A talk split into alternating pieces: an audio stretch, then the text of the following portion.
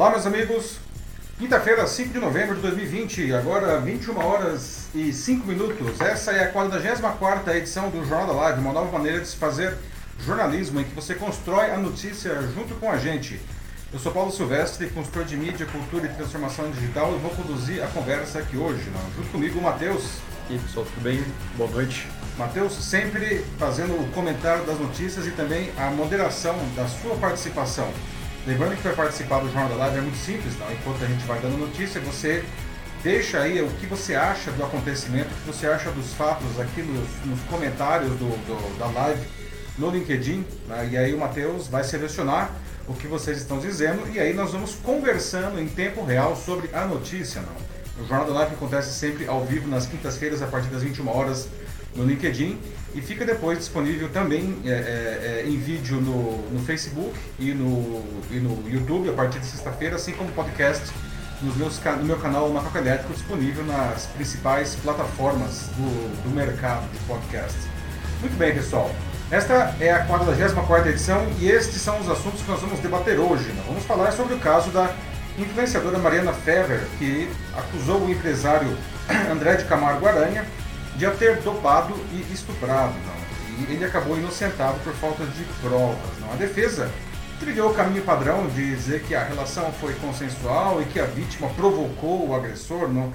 Mas o advogado foi muito além não, e humilhou barbaramente a vítima em uma atitude grosseira é, para desqualificar a sua moral. Né?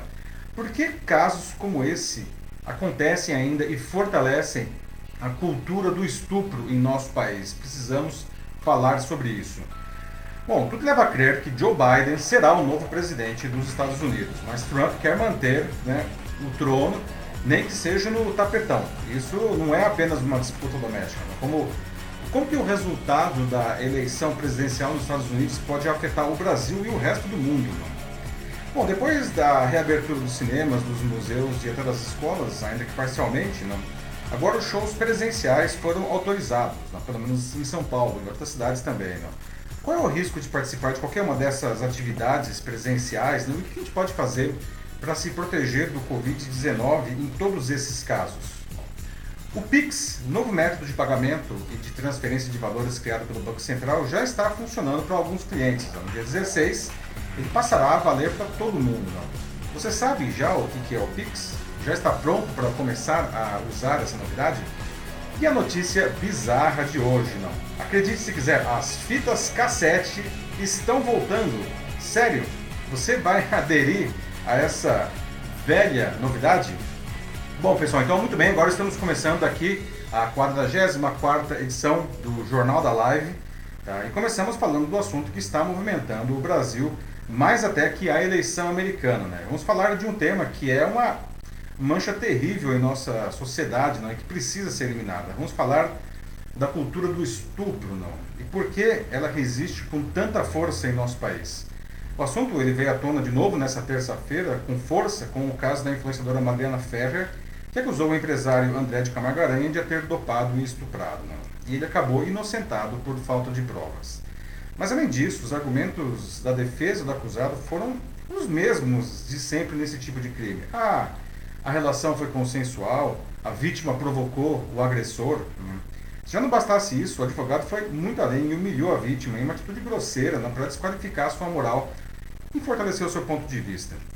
Como que isso é possível ainda acontecer, gente? Não só o estupro, que é um crime monstruoso, mas ainda um advogado não, usar esses argumentos para defender o seu cliente, mesmo que o cliente seja, enfim, inocente, como usar esses argumentos? Por que, que a gente continua culpando as vítimas do estupro? Não? Por que, que agressões recorrentes, até de quem deveria nos defender, não seja a justiça, seja a família, reforçam essa, essa cultura nefasta não? e faz com que a maioria dos casos sequer sejam denunciados pelas vítimas, que ficam com medo ou até mesmo com vergonha? Por que, que as mulheres continuam sendo objetificadas em pleno ano de 2020, como é, fossem algo que existisse apenas para que o homem livremente as usasse para satisfazer uh, o seu prazer. Né? E o que a gente precisa fazer, afinal, para que essa cultura do estupro seja eliminada ou pelo menos diminuída não, da nossa sociedade? Ou seja, são, são tantas perguntas, não, que, enfim, mas vamos aí começar o debate porque realmente ele é necessário. Não. Bom, essa altura do campeonato, todo mundo aqui já deve estar careca, né? De, de ler ou de assistir inúmeras reportagens, explicações, debates sobre o caso. Então, nem vou me deter muito nisso, mas apenas resumindo, tá? A influenciadora Mariana Ferrer, da foto, acusou o empresário André de Camargo Aranha de ter dopado e estuprado em uma boate em Florianópolis em dezembro de 2018.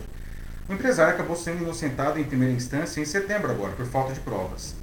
Para entender o motivo, foi uma questão técnica que permitiu isso. A acusação, foi, a acusação que foi feita contra ele foi de estupro de vulnerável, ou seja, por estar dopada ou embriagada, a Mariana não estaria em condições de consentir ou negar uma relação sexual. E isso por si só já caracteriza um estupro. É o mesmo que manter relação sexual com uma pessoa que está dormindo, mesmo que seja seu cônjuge. Tá? Isso também é estupro, porque a outra parte não consentiu, claro.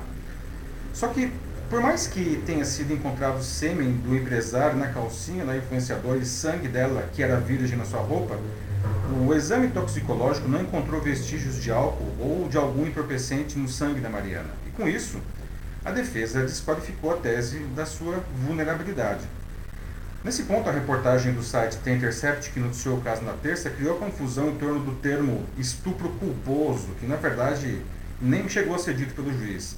Só para tentar esclarecer esse ponto, ao contrário de outros crimes, como homicídio, em que alguém pode ter culpa pela morte de outra pessoa, mas nunca ter tido a intenção disso, ou, seja, o chamado dolo, não, estupro é sempre estupro, não. O estuprador sempre teve a intenção de realizar o crime. Bom, logo a, a conclusão rocambolesca do Ministério Público de Santa Catarina é que o empresário não poderia ser condenado pela culpa em um estupro por não ter percebido que a vítima estava embriagada ou não. Né? Ou seja, uma tremenda confusão que na verdade esconde o pior desse caso, que são os argumentos e a postura da defesa do, do empresário. O Aranha foi defendido pelo advogado Cláudio Gastão Filho, um dos mais renomados de Santa Catarina, que tem entre seus clientes muitas celebridades, inclusive ah, recentemente a Sara Giromini, a agitadora bolsonarista mais conhecida como Sara Winter. O Gastão foi bastante técnico na defesa. Ele percebeu que bastaria usar o exame toxicológico para desmontar a principal tese da promotoria de que a vítima estava vulnerável no momento. Provavelmente ele já teria ganhado o caso, né? mas ele também usou os argumentos de sempre na defesa desse tipo de crime, dizendo coisas como a relação foi consensual ou a vítima provocou o agressor com as suas roupas. Né? Só faltou dizer que o cliente é homem e que, portanto, não tem como controlar as suas vontades. Né?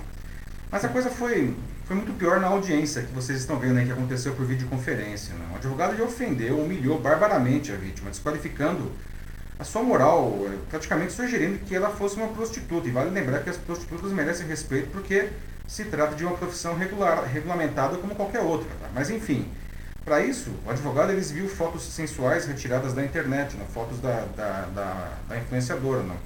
Disse que as fotos tinham, palavras dele, posições ginecológicas. Né? Disse que ela, também palavras dele, vive de dar show no Instagram. Né? Fica feliz de não ter uma filha como ela e espera que o seu filho nunca encontre uma mulher como ela. A vítima, que a essa altura já estava aos prantos, pede ajuda ao juiz, não? Que faz isso muito pouco. Não? Vários juristas, inclusive o ministro do Supremo, Gilmar Mendes, classificaram tudo aquilo como um horror, uma barbárie, um show de assédio moral e humilhação. Né? Agora, o juiz ele deveria ter impedido o advogado de prosseguir com esse teatro, não, mas ele não fez isso. E agora, juiz, advogado e promotor serão investigados por sua conduta, mas todos eles se defendem dizendo que a sua postura foi correta e está dentro do que a lei permite que eles façam. Então, pessoal, de novo, né? Por essas e outras coisas que a cultura do estupro continua em nosso país, né? Como que isso é possível acontecer? Não? Por que, a gente continua culpando as vítimas? Pergunto de novo. Não? Por que, que essas agressões recorrentes não, a, a, faz com que as vítimas a, tenham medo, tenham vergonha de denunciar, o que aumenta, aliás, a sensação de impunidade do, do, dos estupradores? Não? Por que, que as mulheres continuam sendo objetificadas não, em pleno ano de 2020? Não? E o que a gente precisa fazer, afinal de contas, para, enfim, melhorar essa situação, né, de, pelo menos diminuir a cultura do estupro. Então, começamos o debate. E aí, Matheus, como estamos aí? Bom, é, aparentemente, assim, ó, todo mundo que escreveu aqui até agora demonstra apoio à, à vítima, né, a Ferrer. E, de fato, assim, pessoal, isso é... Uh, não tem palavras para descrever isso mesmo, assim, é um absurdo. Simplesmente, assim, é um absurdo. Não tem mais, assim, o que falar É, pelo menos eu não vejo mais assim como definir isso, mas vamos lá. A Ana Lúcia Souza Machado diz que a cultura do estupro é só a ponta do iceberg, que é o machismo. De fato, né? E ainda mais quando você considera algo que a Daniela Teixeira disse, né? Que a pior parte é que acontecem casos como esse da Mariana Ferreira todos os dias, toda hora. Todos os dias. Quem falou mesmo? Desculpa o nome? Foi a Daniela Teixeira. Daniele, né? É, as estatísticas mostram que uma mulher é estuprada no Brasil a cada 11 minutos. Exatamente. 11 minutos existe um estupro no, estupro no Brasil. Isso né, o que é denunciado. E a, a, Ana, ela traz um ponto interessante aí, né? Isso daí, na verdade, é um subproduto nefasto de outra coisa nefasta, ah, que é o machismo. Não? Ah, realmente, é, é, é, o resultado disso é que, é, enfim, esses criminosos, eles acham que eles podem, não? Enfim, nessa semana mesmo teve um outro caso de um massagista, confesso que eu não, não, não, não me aprofundei nesse caso aí, em que, enfim, foi acusado também, não, a, a e, disse, poxa, mas é, eu sou homem, eu não consigo me controlar. Como assim, né? Eu também sou homem. Né? Eu consigo me controlar, para dizer o mínimo, não? Pois é, não, e falando nisso agora, né, tipo, eu vi esse comentário aqui da, da Isabel Cisterna, né, que tá aqui revoltadíssima mesmo com o que aconteceu aqui no chat. Ela disse que, ó, me perdoe todos os verdadeiros homens, mas nessa audiência foi uma barbárie. O juiz está errado, foi parcial e assistiu ao teatro da humilhação. Homem não deveria julgar estupro, pois eles sempre acham que a culpa é da vítima. É que tá, né? Assim, eu concordo, Isabel, que eu acredito que devem ter mais mulheres trabalhando nesse assunto, assim, como na área judiciária, principalmente quando se trata de estupro, mas eu acho que dizer assim que todos os homens veem isso como sempre, né, sempre mas é, vítima. Eu acho é. que ela não disse também que todos os homens faz, pensam assim, né? Sim, mas eu entendo. E Isabel, você traz um ponto interessante, né? É, Deveria existir uma regra, não? Que eu acho que melhoraria já bastante a situação, pelo menos no caso no que diz respeito a, a, a essa barbárie que a gente viu na audiência, não? É, no caso de estupros de mulher, é, em que as, as mulheres são, são as vítimas, não? Todas as pessoas envolvidas no julgamento também deveriam ser mulheres, não? Porque elas conseguem entender incrivelmente mais essa situação do que os homens. Né? Ah, é um ponto interessante isso daí, não? Realmente seria uma coisa simples de ser feita, que daria resultados bastante interessantes, ao meu ver. Se fosse um pobre coitado, como o Paulo César Barros está falando aqui, já estaria preso, né? Essa também é a dura realidade. O cara, é isso, né? Realmente é estupro culposo quando você tem dinheiro e quando não se tem dinheiro é, é estupro só mesmo. E é isso aí, né? E o Denis fala aqui também que é o Robinho fazendo escola, né? A mesma, o mesmo hum. absurdo, assim, mesma desculpa esfarrapada, assim. É, péssimo, é, péssimo. Pois é, Denis, boa lembrança, né? A gente falou do caso do Robinho, não, aqui há, há duas semanas, não, é, que ele acabou não sendo, ele foi descontratado, foi rescindido o contrato dele com o Santos, né? Por conta do fato dele, dele ter sido, inclusive, condenado em primeira instância na Itália por participar de um estupro coletivo né, de uma jovem que estava embriagada, né? Ou seja, um negócio terrível, né? Ele está recorrendo, mas enfim, é, e, e, é curioso, não veja só novamente a questão da cultura do estupro, não, porque o Santos ele, ele tinha contratado o Robinho sabendo dessa situação e ele só rescindiu o contrato porque isso causou uma grande comoção é, é, na, na sociedade a partir de uma reportagem do site Globoesporte.com. Né? É, e aí o Santos ele foi muito pressionado por parte da torcida, principalmente pela ala feminina da torcida, mas principalmente pelos seus patrocinadores, que todos eles disseram que rescindiriam o contrato com o Santos se o Robinho continuasse lá. E aí só por causa disso o Santos voltou atrás, né? Ah, outra é. pessoa também tinha falado, desculpa, não me lembro agora o nome, Rafael, acho, né? É, o, o Paulo, assim, o fato dele ter ah. dinheiro, né? Ah, sim, pois sim, é. Sim, né? foi Paulo. É, pois é, Paulo, é, Xarai, não. É, isso é um ponto interessante também, né? Aliás, é uma coisa curiosa, para você como que o estupro ele é um, um crime, não? Ah, nefasto, não existe um código de honra é, da bandidagem na, na, na carceragem. Não?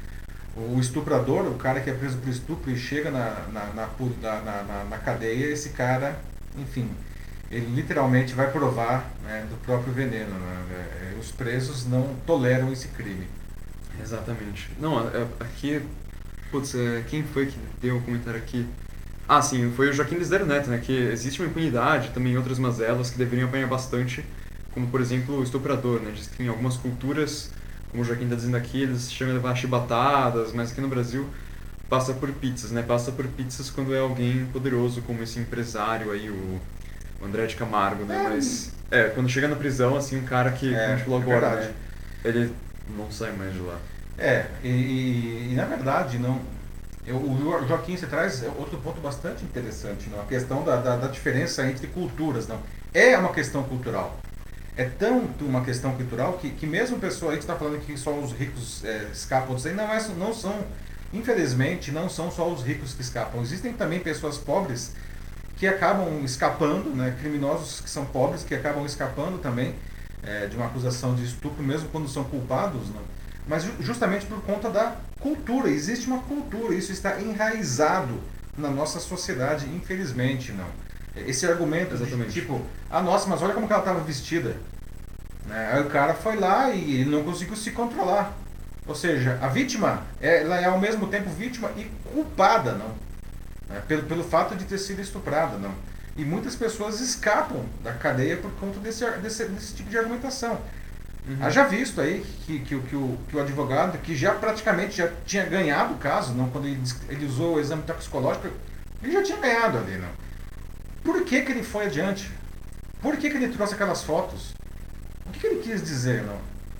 Que, É, exatamente, foi completamente desnecessário, não tinha por que fazer aquilo. não tinha? Não tinha mesmo, assim, foi do ponto totalmente de gratuito. vista, do ponto de vista de, de, de, de vitória, no caso, totalmente desnecessário, ele já tinha ganhado.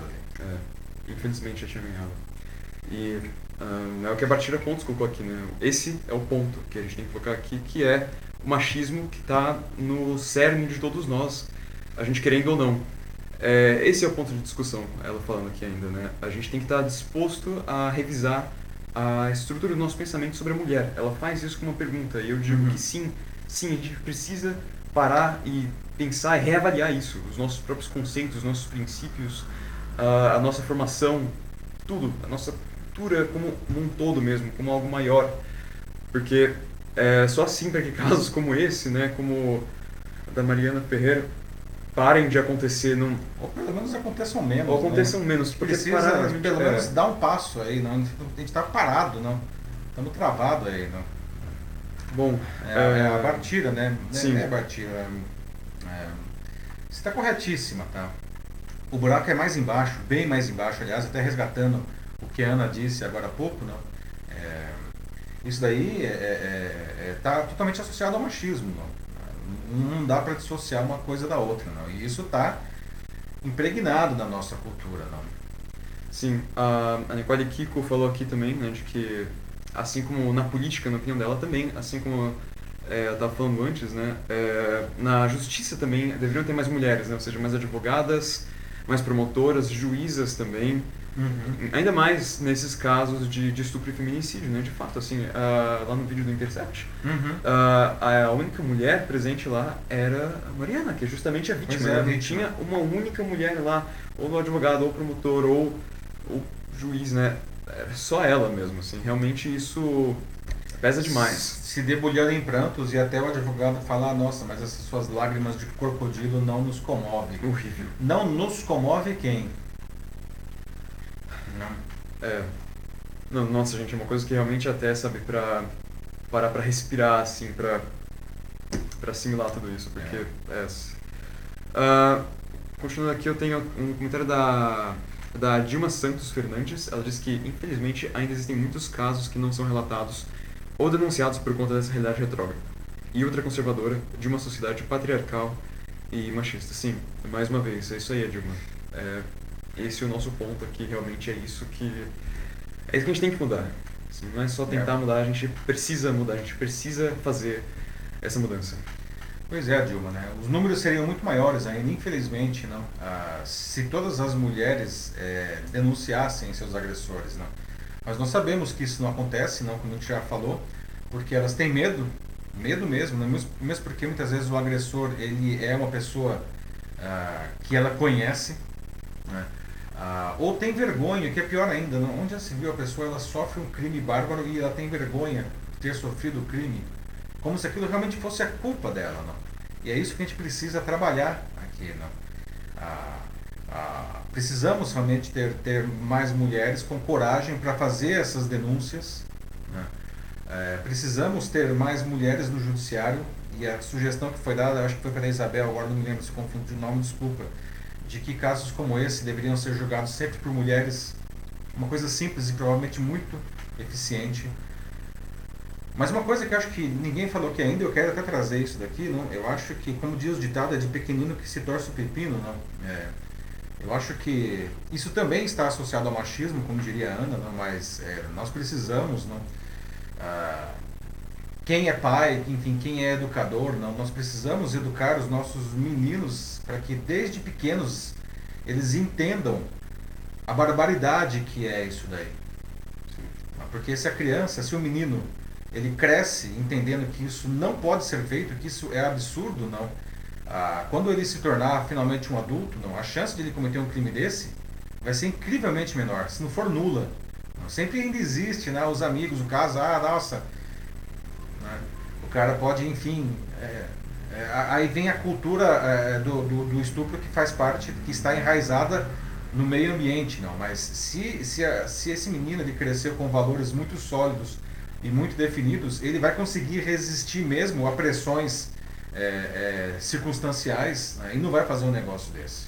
Uhum. É, exatamente. Não, e, de novo, pensando na, nas mulheres, nessa violência que elas sofrem, mais uma vez, é importante a gente reforçar aqui, como a Ana Rezende falou aqui agora. A vítima não sofre somente no crime, né? não é a única violência que ela sofre, mas também Sim. no sistema judiciário, em todo o processo de denúncia e também no julgamento que ela vai receber depois dentro do ciclo social dela, dentro que seja talvez da própria família, de amigos e quem sabe até mesmo amigas, porque sim, sim o pensamento machista está até parece, mesmo exatamente, até entre sim. mulheres existe o machismo, não. E é Ana, né? Ana.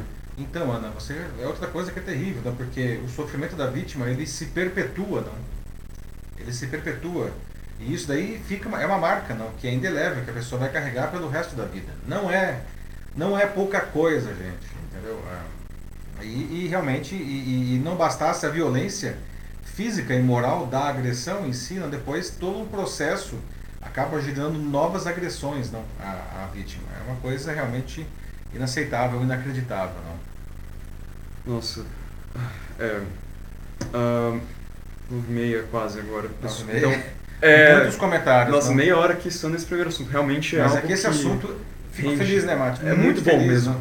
Porque a gente precisa, precisa é, é, é, a função nossa aqui do Jornal da Live é trazer esses comentários, esses debates, não, desculpa, esses debates que precisam ser feitos. A sociedade precisa debater esses temas, esses temas até mesmo para que nós nos desenvolvamos como sociedade. Então é, é muito bom ver tantos comentários acontecendo assim, né? Ah, lembrando sempre que, enfim, não dá para nós vermos todos os comentários, mas todos eles são lidos depois, tá? Eu leio pessoalmente todos os comentários e, quando possível, inclusive respondo todos os comentários. Então, é isso aí, não desanimem. Não desanimem, exatamente. Aí. Né? Eu e o Matheus, a gente, a gente agradece muito quando, quando a gente, e a gente fica muito feliz quando a gente vê é, que está todo mundo debatendo né, é, é, esses assuntos, não? porque é só assim que a gente cresce, não? E, e todo mundo aqui quer, quer crescer, todo mundo aqui a gente quer uma sociedade melhor, certo? Sim, essa mudança que falaram tanto aqui nos comentários, né? Tanto por vocês quanto por nós aqui, ela tem que ser alcançada de alguma forma. E isso aqui, pelo menos é o que a gente acredita que é um desses jeitos, pelo menos de começar a chegar nisso, pelo menos que aos poucos, né? Então, por isso, pessoal, é de novo muito obrigado, assim, isso aqui não existiria sem vocês. Então, é isso aí. É isso aí, gente. Bom, vamos para o nosso segundo assunto então, né? Ah, que é a eleição dos Estados Unidos, né? É, como que está essa eleição? Né? Parece que inclusive eu ouvi dizer, Mate, não sei que já mandaram até os paramédicos lá para o estado de Nevada para ver se o pessoal lá que está fazendo a apuração se aconteceu alguma coisa com eles, porque Nossa, sei... todos os memes já. Não, é sério, já vi um que era assim, tipo, é, talvez a vacina para o Covid-19 saia antes dos estados de Nevada serem completamente apurados. Pois é, nas piadas à parte, não, a, a, esse é o tema mais importante dessa semana no mundo, não, a eleição dos Estados Unidos, não. E tudo leva a crer, a essa altura do campeonato, que o Joe Biden será o novo presidente dos Estados Unidos. Mas o Trump ele quer se manter no trono de um jeito ou de outro, né? E isso não é só uma disputa doméstica, não. Como que o, o resultado da, da eleição presidencial nos Estados Unidos pode afetar o Brasil? Vocês sabem? o Brasil e o mundo, aliás, não. Será que dá para dizer que a vitória de um dos dois candidatos seria melhor aqui para a gente? Não. Você está torcendo para algum dos dois candidatos, não? E por que, afinal de contas, os caras são tão lentos assim para apurar os votos, não? Veja só, não. É curioso, mas o Brasil tem um sistema eleitoral muito mais robusto, muito mais rápido, mais seguro que o americano, que é a maior potência do mundo, né? Apesar de vir sendo muito criticado ultimamente, o fato é que as urnas eletrônicas brasileiras elas se demonstram incrivelmente confiáveis e rápidas. O sistema é fácil de usar, né, com muitas redundâncias para evitar qualquer problema na eleição e na apuração. Por isso, a gente já se acostumou a ter resultados praticamente de maneira incontestável de qualquer eleição poucas horas depois de as urnas se fecharem. Né?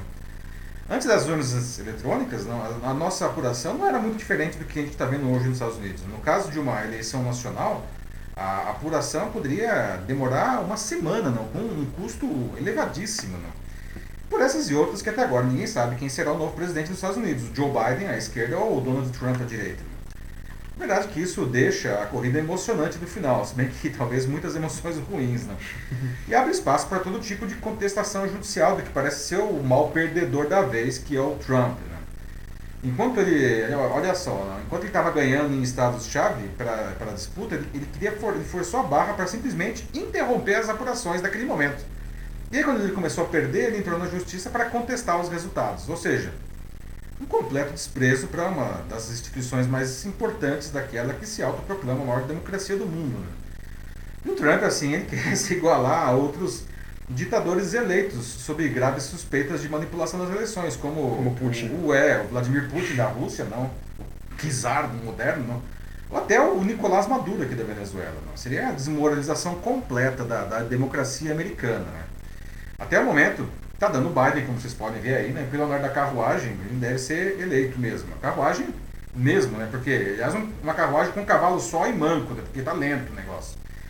Até agora a justiça vem negando todos os apelos do Trump para interromper contagens ou, ou, contestar os resultados, mas esse negócio deve se arrastar até a Suprema Corte Americana, a última esperança, aliás, do Trump, ainda mais porque ele conseguiu colocar lá três juízes conservadores, somando seis não, contra três liberais. Mas mesmo lá, mesmo na Suprema Corte, né, se, os, se, os, magistrados fizerem jus ao cargo que ocupam, eles não devem dar a vitória no, no tapetão pro topetudo. Né? E o Brasil e o mundo, como é que ficam nessa história? Não? Bom, antes de mais nada, a gente precisa entender que não existe o que o Trump sempre chama de extrema esquerda nos Estados Unidos. Né? Muito, menos, muito menos candidatos comunistas. Não? Os democratas, eles nem se diferenciam tanto assim dos republicanos. E os democratas lá estão mais à direita do que a gente chama aqui de centro. Né? Além disso, como diz o próprio ditado americano, American business is to make business. Portanto, qualquer que seja o vencedor, nada disso vai mudar. Tá para quem, agora sim, para quem repudia o negacionismo ah, na gestão da pandemia, do novo coronavírus, o discurso xenófobo, desprezo pelas instituições, né, protecionismo econômico, o estilo de confrontar tudo e todos, entre muitas outras das características do atual ocupante da Casa Branca, faz todo sentido esperar que o Trump seja apeado do cargo. Não. Muito disso, tudo é, se desmancharia no ar com o Joe Biden na presidente, porque ele não encampa nada desse discurso. Isso provocaria mudanças profundas nos Estados Unidos, no mundo todo e no Brasil, com o enfraquecimento das ideias do Trump que fortalecem a chamada extrema-direita. Sem Trump na Casa Branca, esses políticos eles não vão sumir, claro mas eles vão perder força no mundo todo. Não? Aqui no Brasil, Bolsonaro declarou amor eterno ao Trump, não, o que vem causando enormes problemas internacionais ao Brasil, é, pois é. Especialmente com a Europa e com o nosso principal parceiro econômico, que é a China. Não? Tanto que o Itamaraty não vai se pronunciar sobre o resultado americano até que um dos candidatos reconheça formalmente a sua derrota. Mas e se o Biden ganhar? O que acontece com a gente? Essa é a grande pergunta que muita gente está fazendo. Né? Até aqui já fizeram a pergunta. Pois é, pois é. Então já vou começar aqui a responder. Ó. Se as relações entre os presidentes do Brasil e dos Estados Unidos forem frias ou tensas nos próximos dois anos, só a gente, a gente vai perder com isso daí, com certeza, como país, não. Mas isso dificilmente vai tirar o Bolsonaro do Planalto, se é que alguém tem essa esperança. Tá? Quem vai decidir isso somos nós mesmos nas urnas, na próxima eleição, tá? E vai pesar muito mais aí taxa de desemprego, a recuperação da nossa economia e outras questões, infinitas questões domésticas aqui as pressões externas se ocorrerem, pode até ter um efeito contrário, né, servindo para fortalecer o nacionalismo e o negacionismo do mandatário tupiniquim. Vale lembrar que o estilo Bolsonaro sempre exige um inimigo externo, que poderia ser o Biden nesse caso. Se por outro lado o Bolsonaro resolvesse substituir o seu americanismo ideológico por um americanismo pragmático, colocando a política externa a serviço dos interesses do país, não, dificilmente ele vai enfrentar obstáculos com o Biden. O democrata não tem nenhum motivo para criar problema com, com uma potência média do Sul como a gente. Não. Tem interesses comerciais enormes envolvidos aí. Não. E como disse, America Business is to make business. Não.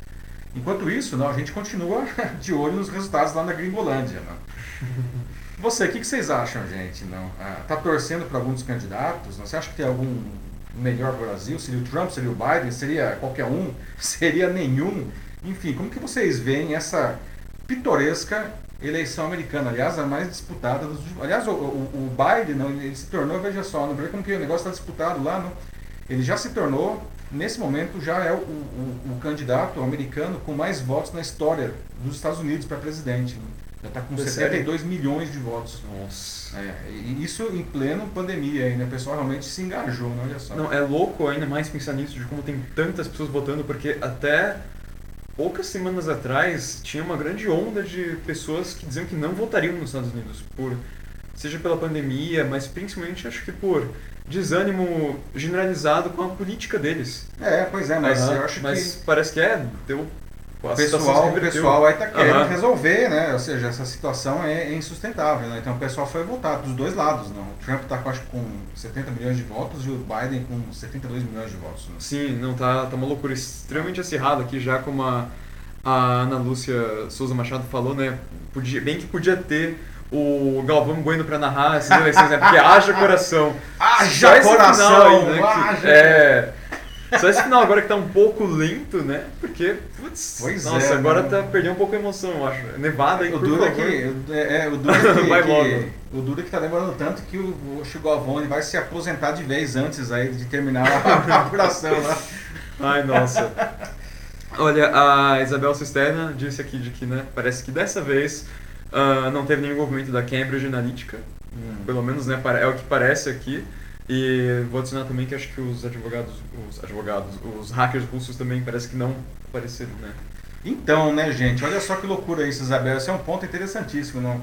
Ah, existia aí um temor de que a, a, a guerra da desinformação, principalmente no Facebook, seria maior nessa eleição do que foi na, na eleição passada, não? Mas eu acho que o pessoal já está um pouco mais esperto, não sei se dá para gente dizer isso, de fato, né, aparentemente não houve uma Cambridge Analytica nessa história.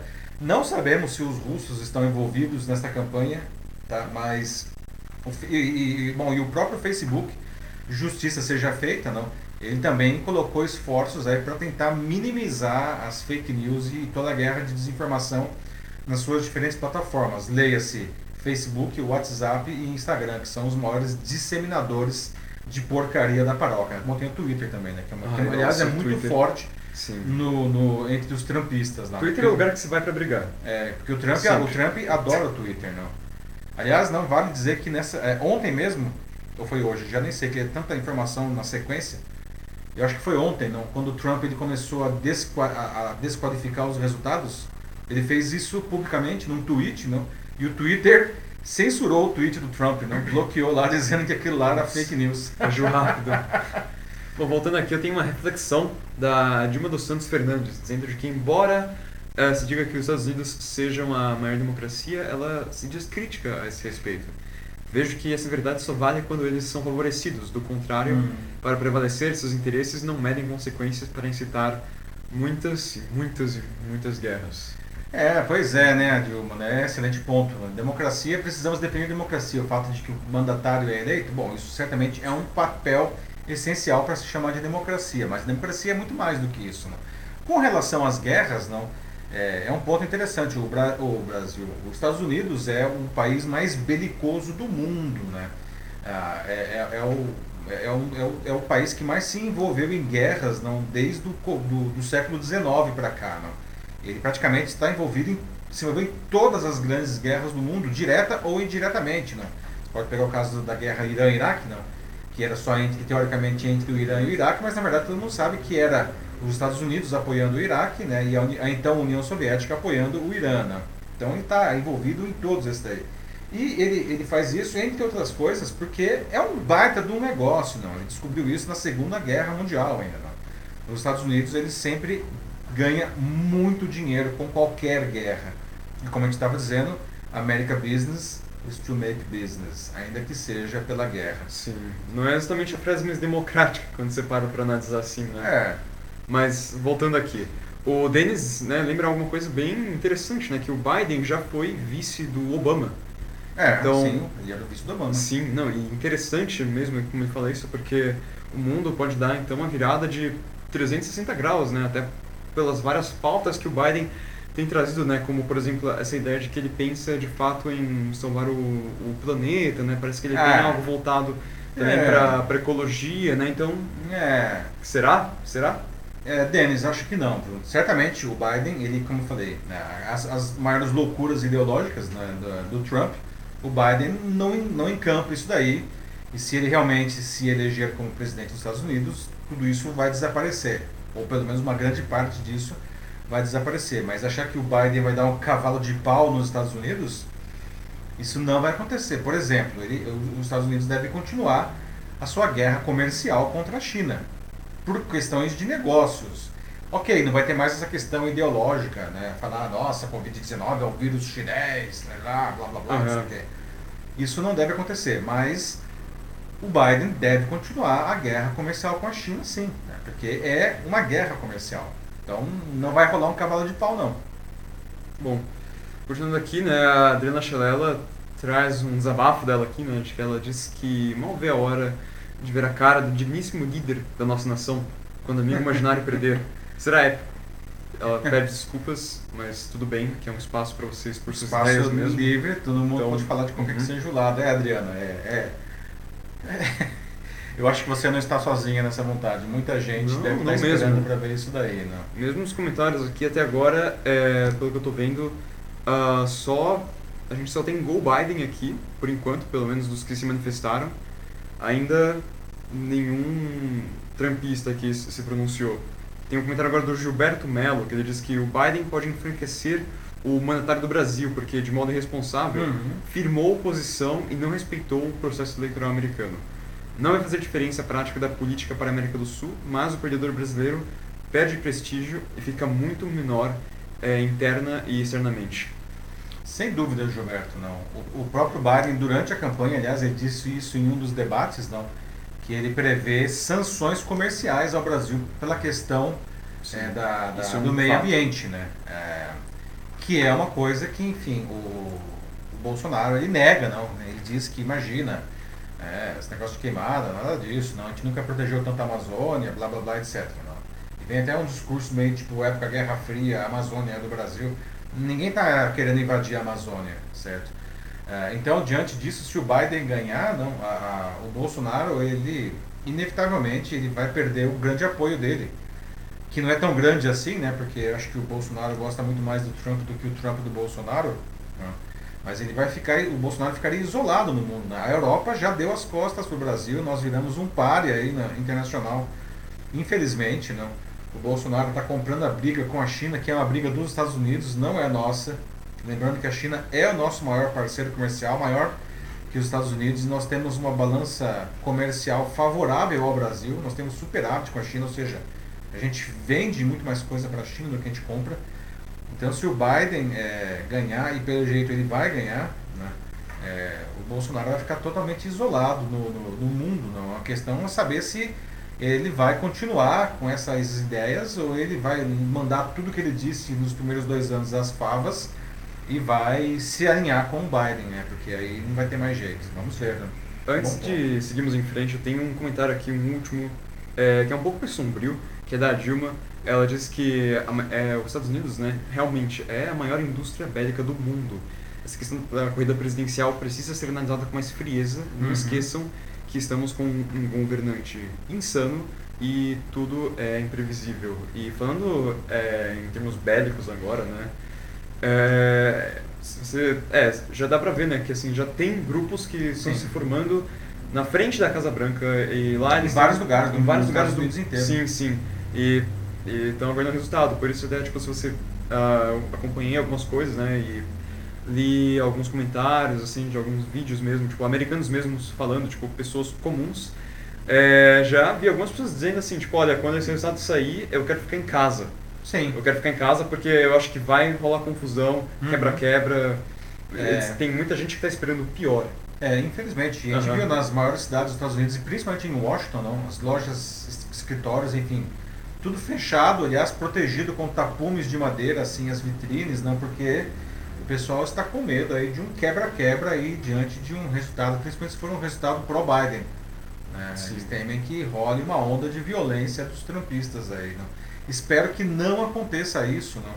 Ah, eu acho que, enfim, vai rolar essa briga, vai realmente para a Suprema Corte e esse negócio, por mais que os resultados das urnas saiam aí nos próximos, nas próximas horas, amanhã, depois de amanhã, sei lá, o que deve acontecer, eu acho que bater o martelo mesmo, não, é só quando a Suprema Corte bater o martelo dela, não, que ainda deve demorar um tempo, porque o Trump certamente vai escalar esse negócio para a Suprema Corte. É, cabe agora, assim, esperar para ver no que isso vai dar. É. Vamos para o nosso próximo assunto? Vamos lá. Pessoal, tá com saudade de ir para um show, né, minha filha? pois é, agora já dá para ir, né? pelo menos aqui em São Paulo. Quem é de São Paulo, né? Depois da reabertura dos cinemas, museus e escolas, né, para o ensino médio pelo menos, né? agora os shows presenciais foram autorizados na cidade. né? Claro que é, nada de ter a galera se empurrando ali na frente do palco, né? mas qual o risco de participar de uma dessas atividades, de ir para o cinema, de ir para o teatro, de ir para o museu, de ir para aula, ou de ir para um show? Ah, como que a gente pode se proteger, né, enfim, do Covid-19 né, nessa situação? Né? Aliás, não só nessa situação, né? em todas as outras. Não? E aliás, você já vem frequentando alguma dessas, dessas atividades aí? Como disse, nada de aglomerações como estávamos acostumados no show. né? Com a volta autorizada no início de outubro, após o governo e a prefeitura, o governo do estado né, e a prefeitura permitirem a reabertura dos equipamentos culturais da capital, as apresentações de músicas começaram a ganhar fôlego com a chegada de novembro. Já tem vários shows, inclusive, acontecendo aqui na cidade ou programados ao longo desse mês. Né? Por enquanto, os espaços de shows eles podem promover é, é, eventos com até 60% da sua capacidade e no máximo 600 pessoas. Mas desde que, veja só, todos estejam sentados e de máscara, sempre. Ou seja, outra experiência, certo? O ensino médio também voltou às salas de aula da cidade, não? Igualmente com restrições. Não? A prefeitura entende que esse grupo é mais capaz de respeitar as medidas de segurança como distanciamento e ficar de máscara do que as crianças, por exemplo. Além disso, pesaram na decisão o entendimento que muitos alunos já estavam circulando por trabalharem e também pela proximidade dos vestibulares e do Enem. Não? Mas o que fazer para se proteger em todos esses casos aí? Depois de quase um ano de Covid-19, a ciência entende melhor a dinâmica do contágio do vírus. A máscara é um consenso da comunidade científica. Né? Mesmo as feitas em casa, elas são uma proteção essencial porque diminui a propagação das partículas virais por um doente e a sua absorção por pessoas saudáveis. Não? Portanto, a, a máscara deve ser usada a todo momento, em todo lugar e por todo mundo. Não? Sabe-se também que o Covid-19 se propaga agora por aerossóis, não? que são aquelas partículas minúsculas e muito leves que elas ficam em suspensão no ar por muito tempo. Portanto, ambientes fechados e mal ventilados favorecem muito o contágio. Além disso, quanto mais tempo se ficar em um ambiente assim, maior a chance de se contaminar. Outra coisa que agora a gente sabe bem é que quanto mais alto uma pessoa infectada falar, mais ela emite partículas virais. Levando tudo isso em conta, a gente pode supor que, por exemplo, um bar é um lugar bastante perigoso, porque as pessoas falam nele muito tempo, ficam, nele muito tempo, não? falam muito alto, seja por causa do barulho, seja por causa da bebida, e eles estão sem máscara, até para poder comer e beber. Né? O mesmo deve acontecer em um show, não? portanto, tenha em mente que ir a um show pode ser arriscado. Mas arriscado que ir a um cinema, por exemplo, que as pessoas falam baixo ou não falam. Não?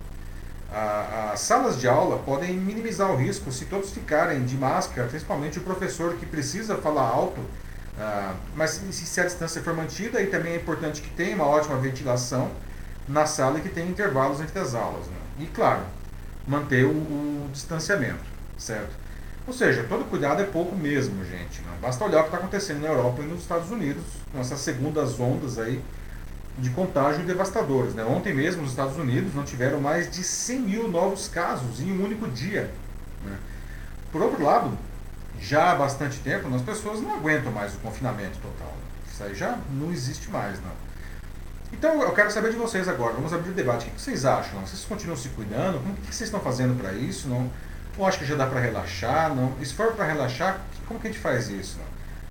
É, já é hora de voltar para as escolas, voltar para os bares, enfim, voltar para os shows? Como que a gente pode melhorar a nossa vida enquanto a vacina não chega? Bom, a Ana Lúcia Souza Machado disse que, olha, na opinião dela, ela ainda tem medo, então isso não vai rolar tão cedo, pelo menos para ela, assim, ela vai esperar um pouco mais.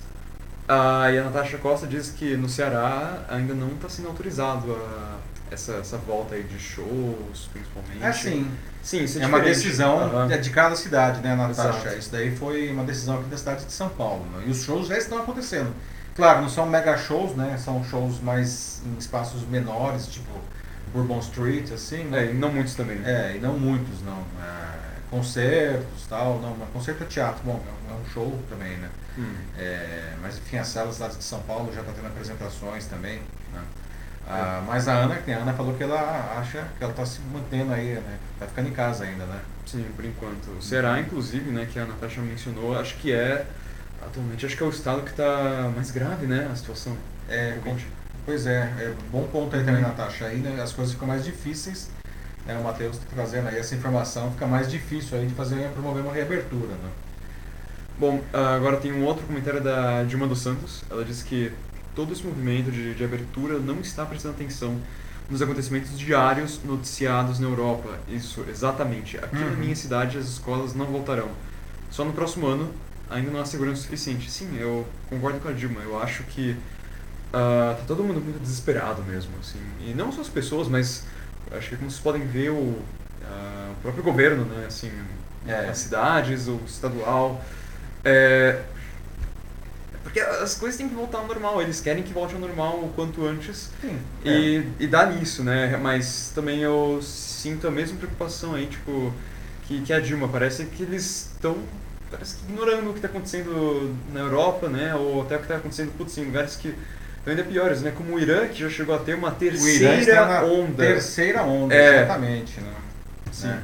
É, Dilma, é, é, a gente tem que aprender aí, já que o pessoal está na nossa frente, aí, né, vamos a gente aprende alguma coisa com eles. É curioso a gente observar que no Brasil, né, quase como um milagre, eu não sei como, mas enfim, as taxas realmente de. É, infelizmente isso está acontecendo, né? Uhum. as taxas de contágio e de, de mortes vêm caindo, na média diária vem caindo rapidamente. Não? Hoje a gente está com uma média de mortes diária de menos de 400, não? 300 e alguma coisa. Não?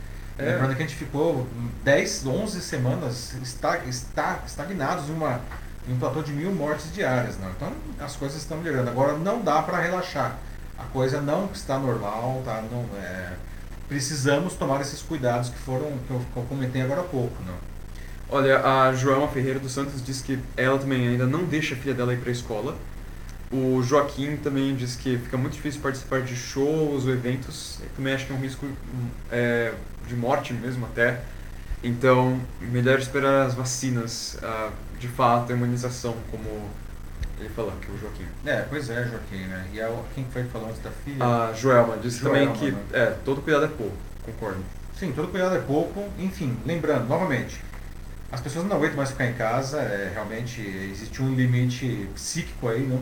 E o pessoal está fazendo muitas coisas. E existem várias coisas que podem ser feitas com uma relativa segurança, como por exemplo, ir a parques, né? Sem aglomeração, evidentemente, não adianta ter um parque lotado, como as praias que a gente vê aí nos feriados que ficam hiperlotadas, não? Isso É. não é uma coisa razoável. Aqui em São Paulo, o pessoal sabe, né? Vi de Vila Lobos, domingos, É. né, de manhã. Agora sim, a gente pode ir para parques, não, é, sem aglomeração, é, com máscara, né?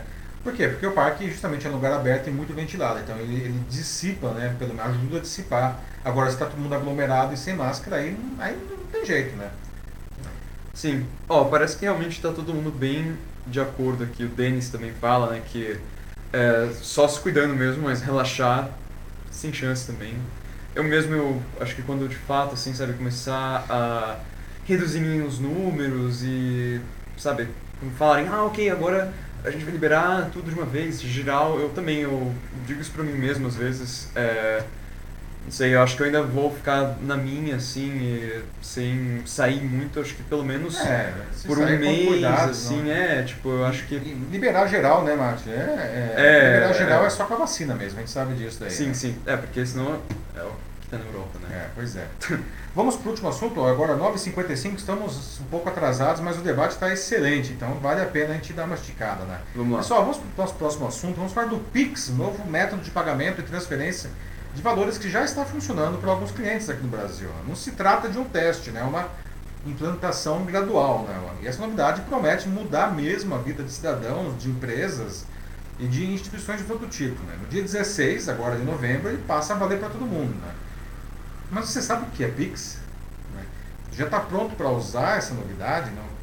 E será que a gente vai chegar no momento, olha só que coisa incrível, será que vai chegar no momento que a gente não vai mais usar dinheiro vivo, né? notas, moedas? Não. Aliás, o que você acha dessa ideia de nunca mais precisar carregar nota e moeda na- no bolso ou na carteira? Não?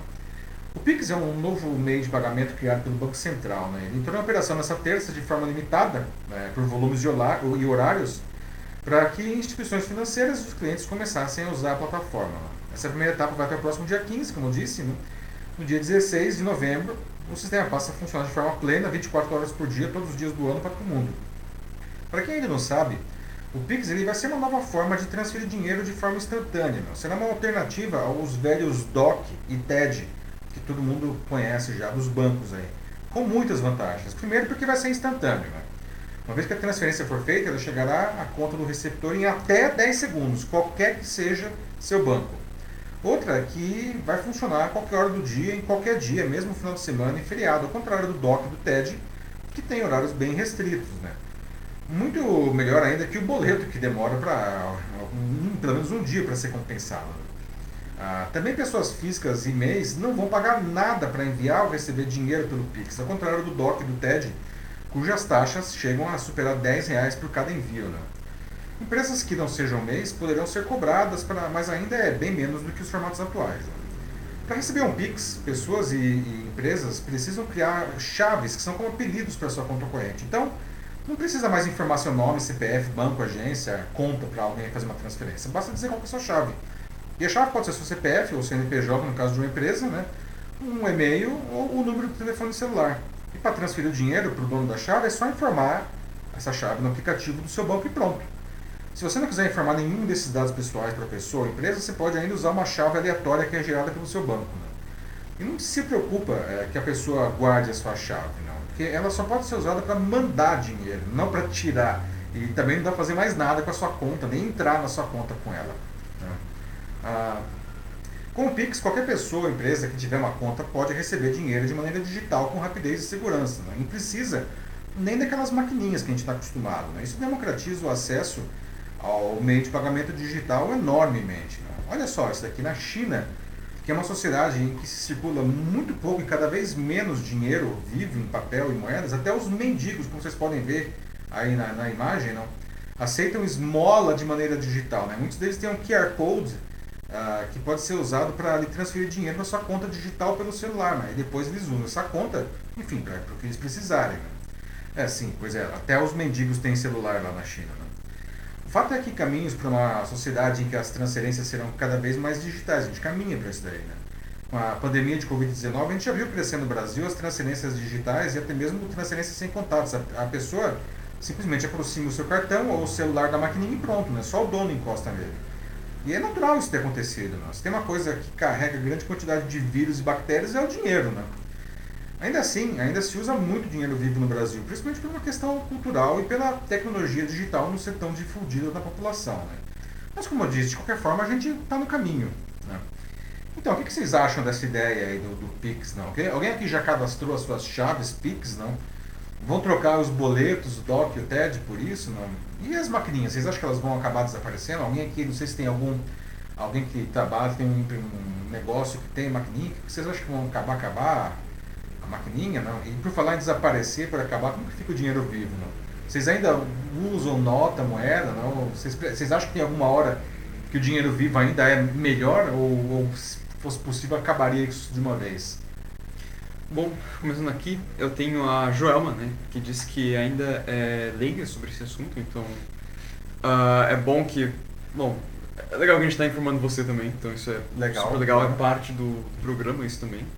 E também diz que gente, isso interessa muito ela, porque sem pagar taxa é, é ótimo mesmo. Pois é, né? nada de pagar 10 reais por doc, por TED, às vezes até mais, não? Você nem transmite de graça, não? e é na hora. Né? Bom, é bem legal, né, Joel? Mas daí certamente é um negócio que vale a pena. Aí eu tenho a Natasha Costa que diz que ainda, ainda não usou, né, mas já está inscrita, então é mais alguém aí que está tá animado para o Pix. Uh, depois tem aqui a Dilma dos Santos Fernandes, que diz que ela acredita que o sistema ainda é muito novo e, considerando a falta de acesso tecnológico em nosso país, esse é só mais um sistema para a elite. E, infelizmente, né, como sempre que a gente fala desses assuntos tecnológicos aqui, esses novos avanços, seja sejam feitos aqui no Brasil ou em qualquer outro lugar do mundo, mas em especial aqui no Brasil, essa é uma questão que sempre é levantada e uhum. é, de novo, né, essa desigualdade, uh, assim, da... O abismo tecnológico, Isso, o abismo tecnológico existe aqui. A muito mal trouxe muito bem. Sim, Isso é sim. é verdade, não. É, apesar que celular é uma coisa que é, é, gente, nós temos mais celulares, contas ativas de celular do que, do que é, é, cidadãos no Brasil. É claro que tem muitas pessoas que têm mais do que um celular, né? Até três celulares, não. É. Mas o celular é um troço bastante difundido. Eu acho, por incrível que pareça, eu acho que tem mais pessoas é, é, com celular do que com conta corrente. É, que é um outro abismo também. Tem muita gente no Brasil que não tem, que é totalmente fora do sistema bancário, não tem nenhuma conta poupança, quanto mais uma conta corrente. Né? Essas pessoas, mesmo que elas tenham um Pix, elas não vão conseguir, é, não vão conseguir realmente, é, enfim, usar a novidade. Né? Como a Dilma falou, existe um, um abismo aí, não? A ser vencida. O Ari Kleber dos Santos traz aqui uma outra preocupação. Ele acredita que o Pix pode ser uma forma disfarçada do banco cobrar o CPMF. Então, é, como quem falou mesmo? Desculpa. Ari Kleber. Ari Kleber, é, é, boa pergunta, tá? Bom ponto. Hum, acho que não, porque na verdade o banco ele pode cobrar isso de qualquer jeito, né? Como aliás sempre foi quando tínhamos a CPMF aí, ela era cobrada de qualquer transação, né? Seja saque em boca do caixa, fosse transferência, fosse cheque, fosse DOC, não tinha TED ainda, né? Não, já tinha TED também. Então, aí nesse caso seria só mais uma maneira. Na questão, o que nós precisamos é que o infame imposto sobre transações, né, que no Brasil ficou com o nome de CPMF, não volte, né? E o Paulo Guedes está querendo aí, está flertando fortemente com essa ideia, né? E esse é um imposto que é ruim, né? Espero que ele não volte. Sim, tomara. O Joaquim Desdernante diz que o Pix ele vai controlar mais os cidadãos, pois os, é, com isso a Receita Federal vai saber tudo o que você faz em suas finanças. É, tudo no Brasil é cultura do brasileiro e, e é todo dinheiro vivo com a nota de 200 reais também, que ele cita aqui, a infame nota de 200 reais. Mas uh, eu penso, né, a Receita Federal já não sabe tecnicamente tudo o que a gente consome. É, ou seja, é, o governo sabe realmente muito do que a gente faz, né? Uhum. É, eu acho assim, se as pessoas deixarem de usar dinheiro vivo, né, é, isso daí vai, vai ser mais rastreável ainda. Né? Hoje, é. quando você quer não, que uma transação não seja rastreável, você paga em dinheiro. Aliás, a gente está. a gente vê aí, né? Um monte de, de, de, políticos fazendo transações milionárias aí com dinheiro vivo, não, comprando apartamentos com dinheiro vivo, comprando lojas, com dinheiro vivo, colocando notas de dinheiro na cueca. É. Eles não querem ser rastreados é. pela própria Receita. Pois é, não. então isso é uma prova de que o Joaquim tem razão. Né? O dinheiro vivo ele tem uma vantagem inegável sobre qualquer transação digital que é muito mais difícil de você rastrear. Né? Aliás, né, a gente tem aí todos os crimes de lavagem de dinheiro né, que estão envolvidos com isso daí também. Né?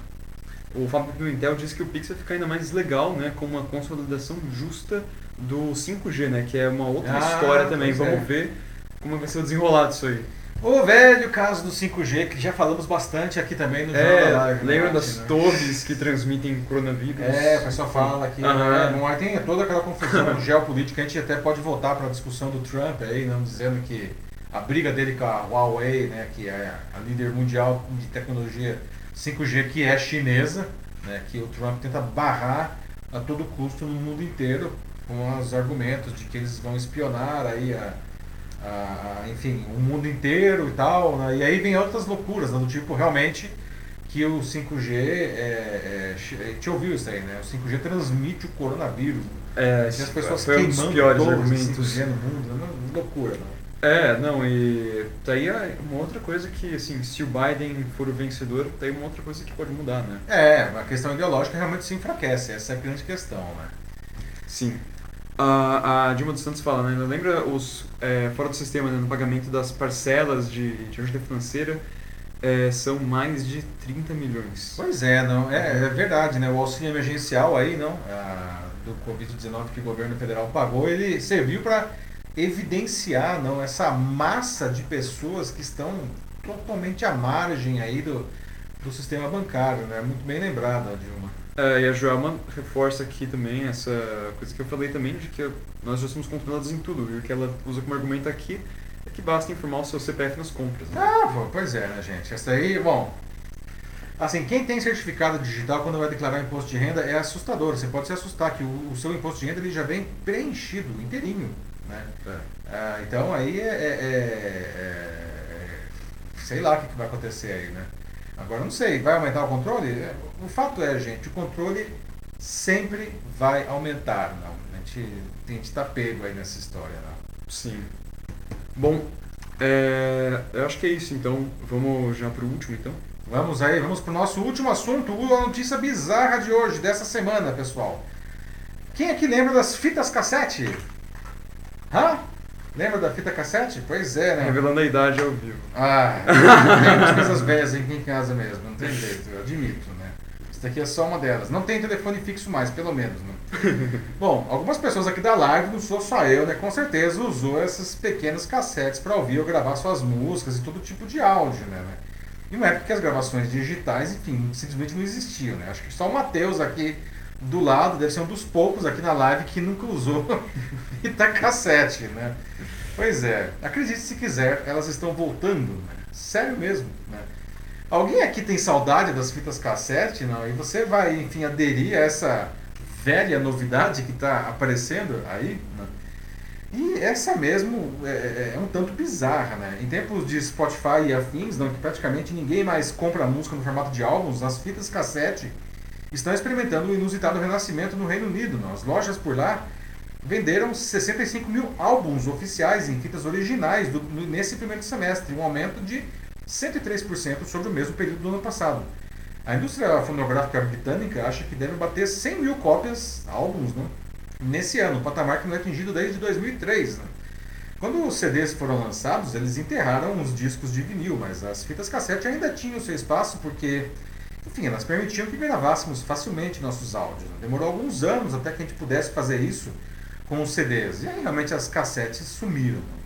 Só que com o áudio digital, principalmente quando os smartphones se popularizaram, os CDs começaram a sumir também. Né? E a Apple, com o iTunes, enterrou de vez a velha indústria fonográfica, porque ninguém mais comprava álbuns. Né?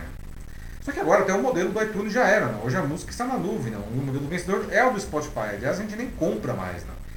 Mas nada como um saudosismo, não é mesmo, gente? As pessoas voltaram a comprar vinis e cassetes. né? No mesmo Reino Unido, nesse ano, o vinil rendeu mais que o CDs pela primeira vez em 30 anos. Uau! É, o discão já representa 12% da venda de álbuns. As fitas só 0,2%. Mas a, a, a, sobem não, pelo terceiro ano seguido, que não deixa de ser um feito notável. Né? Ah, mas talvez a coisa mais incrível, e isso realmente é incrível nessa história, é que quem está comprando as fitas cassete não são um bando de tiozões grisalhos como o nosso amigo aí da foto. São jovens, tá? Entre 13 e 20 anos. Algumas pessoas explicam isso com um apelo do preço, não? e até de filmes como Guardiões da Galáxia. Né? que Da o Denis já citou, É, que obviamente. Ele já citou, claro, o protagonista, não, que é o Peter Quill, o Senhor das Estrelas, ele ouvia suas músicas de uma fita cassete, né, no velho Walkman. Né? E veja só, as fitas também estão disponíveis no Brasil. Olha só essas telas que eu capturei aqui hoje. É bem difícil de encontrar fita virgem nova, mas elas estão por aí, ó, tá vendo? Então, até no Mercado Livre lá comprar as fitas aí, né? Assim como aparelhos para tocar e gravar, né? E até álbuns musicais originais, eles existem. Olha aí, tem um da Pitch aí, né? É, originais em fita cassete. Nem tá tão barato, hein? Então, quem vai enca- encarar o retorno aí aos tempos das velhas fitas magnéticas? Olha só, temos aqui a fita, cassete, lado A, lado B. Ó, temos aqui o gravador, tudo bonitinho, né? Tem tudo, né? Quem aqui com mais de 35 anos nunca gravou uma fita cassete, né, pro seu crush da época, né? Se bem que naquela época a gente não falava crush, era paquera mesmo, né? Crush é atual, né? É. E aí, alguém tem, tem, tem medo ou, ou, curte esse revival da fita cassete? Não? Como que vai ser isso para vocês? Olha só, então a gente tem a, a Dilma dos Santos aqui falando que ela ainda tem algumas em casa e ela tem aprendido de tocar também, então dá pra participar aí da febre mais uma vez. é, Essa eu, é a Dilma. É isso aí. o, o Denis já falou do, do Senhor, das, aqui, do Senhor das é, Estrelas é, lá, né? O Peter Viva os Guardiões das Galáxias, vou amar. É, agora, uma coisa, Denis, talvez você possa me explicar como que o cara ele ouve aquela fita lá, pela idade dele, pelo menos uns 20 anos, né? Ele só tem aquela fita e aquela fita continua tocando, né? Nunca enrolou aquela fita no Walkman do Senhor das Estrelas, deve ser um, Verdade, né? algum poder não documentado de, do personagem aí, né? Não, é só o amor que ele sente pela mãe dele, eu acho que fez a fita, né? Ah, Mantenha. o poder assim, do amor, né? É, ela um negócio magnetizada aí, né? Uhum. É, não, e... Ou será que de repente deve ser uma fita cria aí, não? Aí, aí talvez os, os, nerds da, da, da live entendam aí, né? Então, o que é uma fita cria? Ó, vamos ver o que mais. Aqui é o Ari Kleber disse que também ele ainda tem a fita cassete com ele, então mais um aí pro clube. a Natasha também confessa que ela tem é, até as grandes para os filmes também, nossa. Ah, então, as fitas é... VHS, né? VHS que o pessoal falava que na época ia acabar com o cinema, e no primeiro momento parecia que ia acabar com as salas de cinema mesmo, né? Porque o pessoal começou a alugar as fitas VHS para assistir em casa no videocassete, quatro cabeças, La Garantia Soy Joe. Não, o Matos também não entende essa piada, era uma propaganda da época. Tá com é. Não sei. não, aquilo lá garantia sou eu, porque o pessoal ia pro Paraguai para comprar o, o videocassete quatro cabeças e lá garantia sou eu, né? Pra quem lembra aí. Sempre Toshiba, aliás, acho que era propaganda. Né? E, pois é, né? A Natasha que falou do VHS, né? Sim. E no primeiro momento parecia que o cinema ia acabar mesmo, né? Porque. Mas não é porque as fitas VHS eram boas, elas eram ruins pra caramba, não. E a TV era pequenininha, mas é que as salas de cinema elas eram muito ruins, não. Então, pô, se é pra ver, se é pra ter uma experiência ruim, vou estar em casa mesmo, que é mais barato, inclusive, não. Foi aí que justamente as salas de cinema começaram a melhorar, não. Foi aí que surgiu os Cinemarks, as UCIs da vida, não. Que os caras pegaram e puseram a experiência do cinema num outro patamar, não. E aí, veja só, salvou. Mas enfim. é, ó, ele, o Joaquim Desder Neto fala, né, que fita cassete tem que, arrumar, tem que arrumar o rolamento das mesmas, né, mas também diz que agora eles têm o 32K, né, com as músicas lá gravadas em alta resolução também. Ah, é em vivo digital, é. né, Joaquim? é verdade, não, né? É, é a evolução, né, mas é, é, o mais louco dessa história, quando eu ouvi isso, eu falei, cara, eu não acredito, não. O mais louco dessa história é, é ver que quem está comprando isso é adolescente, não não é tiozão, não é cara que, como eu que tem aqui a fita ainda em casa, não. Ah, eu toparia fazer um cosplay de Senhor das Estrelas aí, assim, só. Ah, é? Né? Ah, nossa, seria super legal. eu consigo ver o apelo, pelo menos pra mim. Seria Bom, assim. É, vale dizer que as músicas, que também são da época, são excelentes, né? Quem Sim. não assistiu o filme aí, ouça pelo menos a trilha sonora aí no YouTube. Olha só, tá vendo? Assista, ouça né, a trilha sonora no YouTube, né, que é maravilhosa, né? É, quem sabe compra já a sua fita cassete aí com a música, olha só. É, pois é, né? Puxa, sabe que eles não lançaram a trilha sonora do Guardiões da Galáxia com uma fita do Guardiões das Galáxias? Que ela chamava, como que chamava? É, é, era é, o Awesome Mix. Awesome Mix, Awesome Mix Isso. volume 1, né? E tem o 2 também. É. é. não, tipo, putz, seria uma jogada de marketing genial. Não genial, sei se eles fizeram, mas é. acho que não. Perderam, Pô, perderam. Dá tempo ainda, o pessoal aí, não sei quem que é o dono aí, a a gravadora que é dona da, da, da, trilha sonora aí, ó, tem um apelo aí. Aproveita e lança um, um combo com o Walkman. Faz um acordo com a Sim. Sony aí. Veja a jaqueta dele junto também, né? Nossa, um cara, os nerds esse negócio ia ser um sucesso. Sério, sério. Gente, alguém, alguém anota isso daí. Faz aí o kit Guardiões das Galá da Galáxia aí com, com jaqueta isso. do Peter Quill, Walkman da Sony e a Awesome Hits Volume awesome, 1. Isso, Awesome Mix. Isso não, porque não fizeram o tênis do Martin McFly em é verdade, é verdade. Então, vou fazer o Walkman do Senhor das Estrelas, Peter Quill. É isso aí. É, nossa, super apelo. A nerdaiada fica louca, cara. Nossa. ai, ai. Bom, pessoal, é isso. Olha só, hoje debate excelente, não? Até passamos do nosso tempo aqui, já vai 10 e 15, não? Mas, cara, que debate bom, né? Que Sim. debate legal, né? Agradeço. Agradeço muito aí é, o pessoal que, que participou, né? E, bom, semana que vem nós estamos juntos aí na próxima quinta-feira, né? Vamos ver aí qual vai ser, quais serão os temas. Vocês podem sugerir temas já aqui nos comentários mesmo, né? E, e é isso aí. Obrigado novamente pela participação de todos vocês. Tenham uma boa sexta-feira, um bom fim de semana, certo? Quem sabe a gente consegue descobrir quem é o presidente uh, dos Estados Unidos até o fim de semana, É, não sei, né? Quem sabe? Quem sabe, não.